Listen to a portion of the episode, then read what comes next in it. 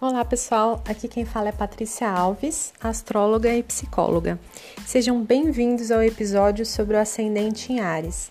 Se você está ouvindo esse podcast pela primeira vez e ainda não ouviu o episódio de introdução ao ascendente, eu sugiro que você comece pela introdução antes de dar sequência nesse áudio.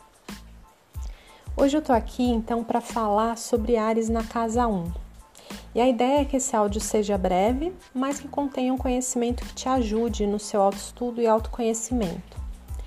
Para ter uma ideia mais ampla sobre o ascendente, é importante considerar também outros aspectos, não apenas o signo, mas se há planetas nessa casa, né, onde está a Lua, onde está Marte, Vênus, os demais planetas e quais são as conexões entre eles de forma a integrar uma interpretação mais completa de toda a carta natal.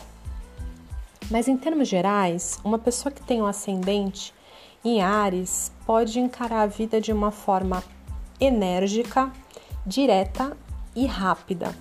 É uma pessoa que é chamada a tomar decisões rápidas, a ter atitude na vida, a desenvolver a coragem e a autonomia para poder criar a própria vida.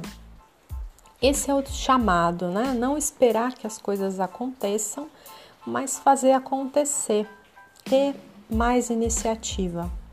O ascendente no carneiro, ele pede para a pessoa acessar o seu poder criativo em si mesma e expressar isso de forma autêntica e bastante singular. É como se a vida pedisse para ter atitudes, tendo como norte o próprio desejo sem demorar-se a pensar muito sobre o que vai acontecer. O desafio está em reconhecer essa capacidade aos poucos, pois possivelmente, dependendo se há planetas na casa, se, se eles fazem aspectos com outros, geralmente o ascendente Ares não tem tanta consciência inicialmente, né? Que ele pode conquistar aquilo que deseja que pode batalhar pelos seus desejos, então a princípio pode ter alguma dificuldade para saber exatamente o que quer. Mas à medida que vai integrando as qualidades do signo, essa pessoa começa a seguir e dirigir melhor a sua vida, né? Fazendo suas escolhas, experimentando os caminhos, identificando o que serve e o que não serve.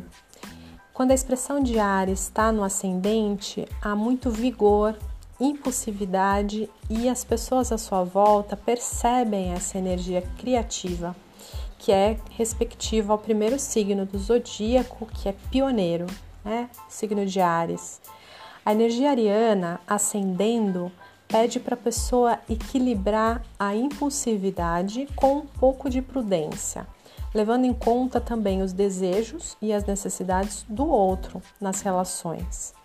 Então, o pêndulo tende a esses extremos às vezes, até a pessoa aprender a regular a natureza dos próprios instintos com harmonia e um pouco mais de cooperação nas relações. Por hora é isso. Eu agradeço o tempo e a disponibilidade de vocês para me ouvir. Espero contribuir positivamente e que possam me acompanhar nos próximos episódios caminhando pelos signos. Até a próxima, pessoal!